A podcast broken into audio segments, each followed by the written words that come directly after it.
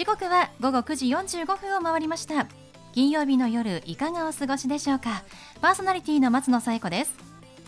この番組ボーイズビーアンビシャスのコンセプトは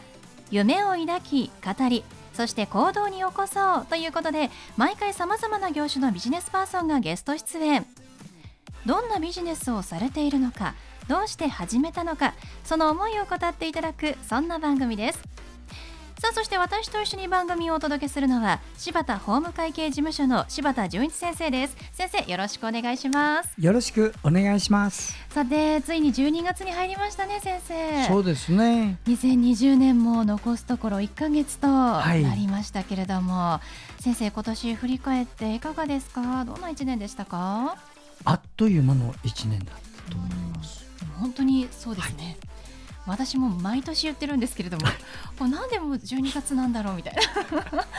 もうついなんかこの間まで、はい、あもう半年過ぎたんだとか感じたんですけれども12月ですね、はい、2020という本当にあの節目な年だったんですけれども本当にコロナにねはい、たくさんやられてしまった年なので、えー、せめてね来年はちょっと明るいニュースがあったらいいなと思いますね。そうですね。まあこの1か月のうちにちょっと来年の目標なども決めたいなと思いますね。はい、先生は何かあの、はい、いつも目標っていうのは決めてらっしゃるんですか？え一応ね来年の予定を、うん、まあ今今月立てていくということなんですね。やっぱりそうなんですね。はい。今年のことは、まあ今年やり残したことはこの1か月の間で、はい、なんとか消化をして、はい、来年ね気持ちよくスタートできるようにしたいですね。はい、ね。はい、ありがとうございます。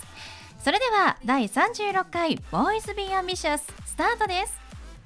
この番組は遺言相続専門の行政書士柴田法務会計事務所の提供でお送りします。それでは先生今夜のゲストのご紹介をお願いします。はい今夜のゲストのは株式会社タカラッシュのディレクターえー、新田裕樹さんです。新田さんこんばんは。よろしくお願いしますこんばんは。よろしくお願いいたします。えー、さて株式会社タカラッシュさんなんですけれども、まあ、私のことをねあの昔からあとはこの番組もね昔から聞いてくださってる方はもしかしたらご存知かもしれませんがあの私もですねよく MC イベントの MC で、えー、タカラッシュさんのイベントによく出没しておりまして、まあ、ちょっとですね新田さんともあの結構ね絡みがあるんですけれども今日はそんなあの、はい、まあ、私もこう身内みたいなね、まあ、身近な存在ですけれどもそ、ね,、んなあの宝市の新田さんを今日はねお招きしてみました。えー、ということで新田さん改めてねよろしくお願いします。はいよろしくお願いいたします。さて新田さんはあのディレクターという役職がありますけれどもこのディレクターさんというのはどういったお仕事をしているんですか、はい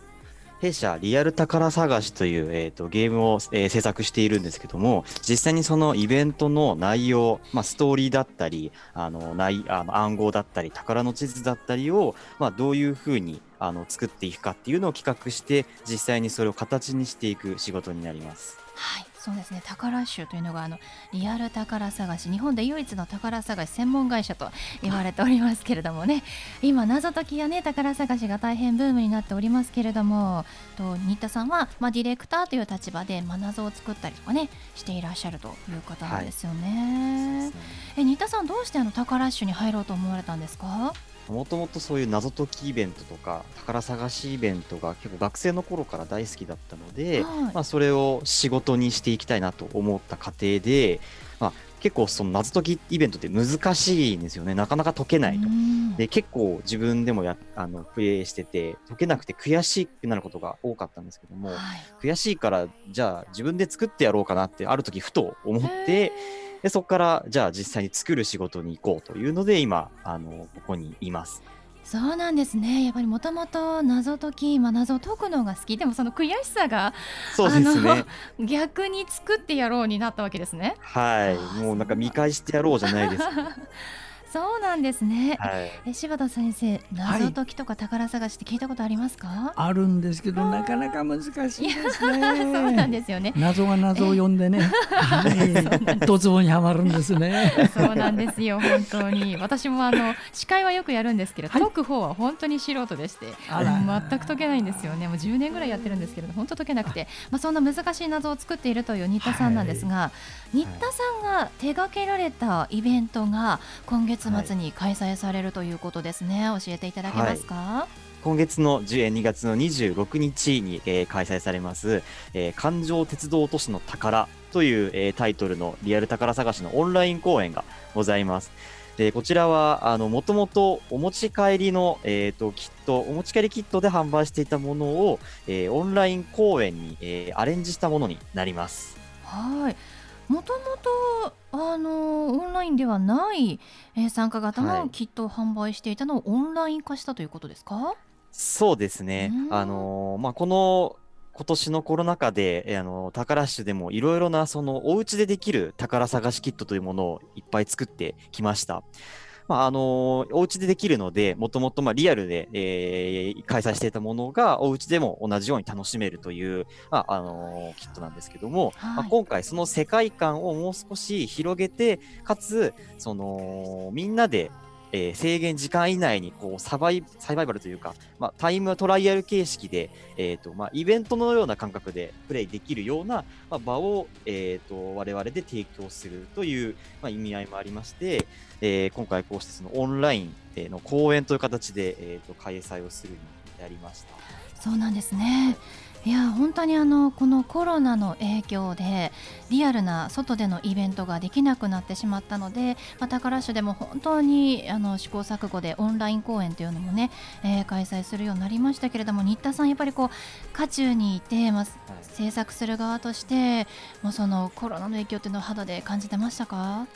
そうですね。やっぱりリアル宝探しなので、うん、やっぱりリアルがリアルに探索するっていうのが一番の醍醐味だったんですけども、うん、まあ、それができなくなるっていうのは結構リアル宝探しそのものの意義に、あのもう由来でくるものではあったので、まあ、その中で、まあ、この情勢下でも、まあ、お家でもなるべくリアルをえ楽しめるような、リアルに探索しているような感覚が、まあ、どれ、どうすればできるかっていうのは、すごく試行錯誤でしたけども、逆にそういうリオンラインだからこそ、いや普段は行けないようなところに、そういう Google マップとかで行けたりとか、まあ、別のそのリアルさっていうのは逆に、あのー、追求していけたんじゃないかなとは思っております。うん本当にそうですね、まあ、例えばね東京開催のイベントだだとすると、まあ、地方の方はなかなかね東京に来られないという方もいらっしゃいますけれどもやっぱりオンラインだと全国、まあ、世界中から参加ができるというメリットはありますよね、はい、そうですね。全国から参加できるし全国どこへでも行けるっていうのはもう全日本全国世界全各地が探索範囲になるので。えーグローバルなリアルな そういう意味ではまた別のリアルになったのじゃないかなと思っております。そうですね。本当にあの、はいまあ、いろんなイベント業界が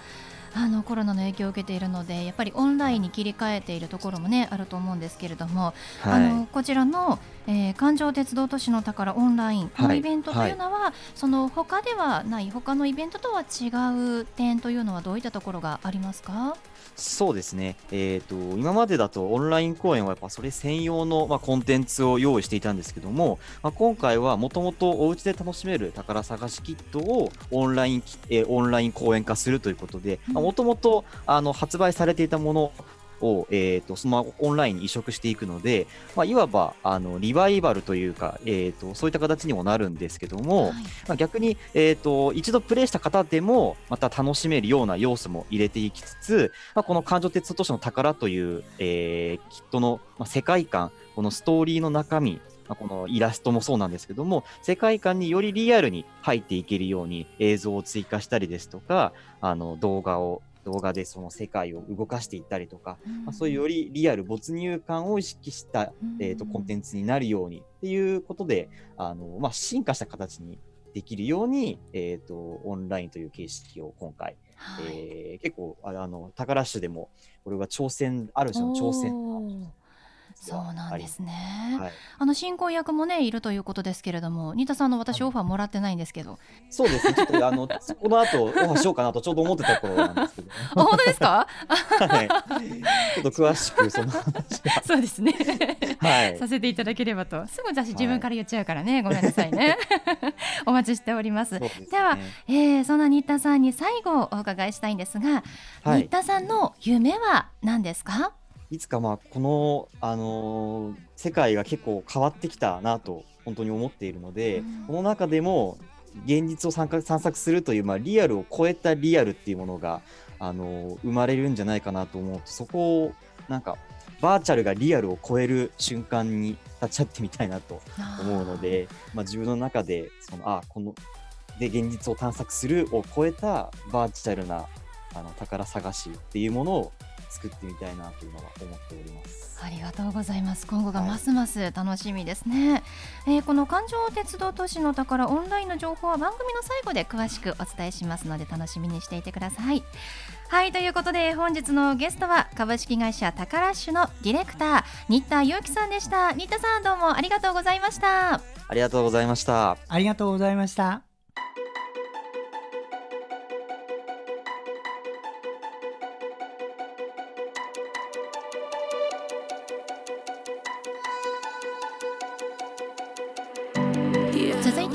柴田先生のワンポイントアドバイスです。では先生今日はどんなお話をしてくださるんでしょうか？はいこんばんは。遺言相続専門の行政書士の柴田純一です、えー、あなたのもしもの時の事前準備のお手伝いをして31年になります。今夜のテーマは遺言を書く時の注意点ということで具体的に言うと遺言書を書くとどんなメリットがあるのか。この辺ねリアルにしておいた方がいいですよ皆さん。あの遺言状を書くというとちょっと手間暇もかかるけどこんな思いしてまで書くメリット何なのってところをはっきりさせておくとねあのひょっとしたら動機づけになります。まず丸13つ申し上げます。丸1です。遺言作るとね遺産分割協議っていうのをしなくていいんですよ。あなたが亡くなった時にお子様奥様すべて入って全員で協議をする。誰の財産あなたの財産ですがどう分けるかという協議するんだけどこういうことがいらない。ということは、えー、遺産分割協議ってね平均で1年数ヶ月かかるんです。そうするとあなたが相続税の納税あなたが死んだ時の相続税の納税は10ヶ月やらないとダメ。10ヶ月までに遺産分割協議書が作られなければ原則納税といいましてかなり不利になります。したがって遺言状があればその辺は特例がたくさん使えますので、あの相続税が安く済む。これが一つ。次家族がね相続争いをしないで済むんです。それはねあなたの考え方一つなの。そこでこの遺言状を作ることをお勧めします。私はこれの専門家でしてね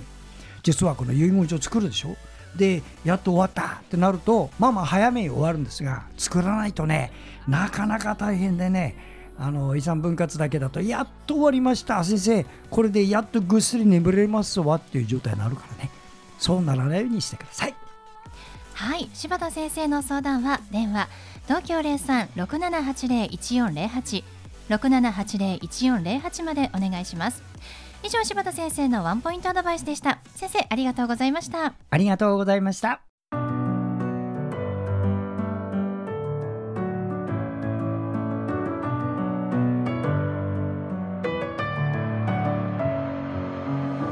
はいということでお送りしてきました「 Voice Be Ambitious。いかがでしたでしょうか？本日のゲストは株式会社タカラッシュのディレクター新田裕樹さんでしたえー、新田さんは謎を作るという方ですけれどもその新田さんが手掛けられたオンラインイベントが、えー、今月末に開催されます。環状鉄道都市の宝オンライン。こちら12月26日土曜日14時から放送が始まります。1日限りのオンライン公演ということですので皆さんぜひ詳しくはカタカナで「タカラッシュ」と検索をして環状鉄道都市の宝オンラインのページご覧ください。新田さん MC のオファーお待ちしてますよ。よろしくお願いします。それではまた来週この時間にお会いしましょう。お相手は松野紗友子と。柴田純一でした。それではさようなら。さようなら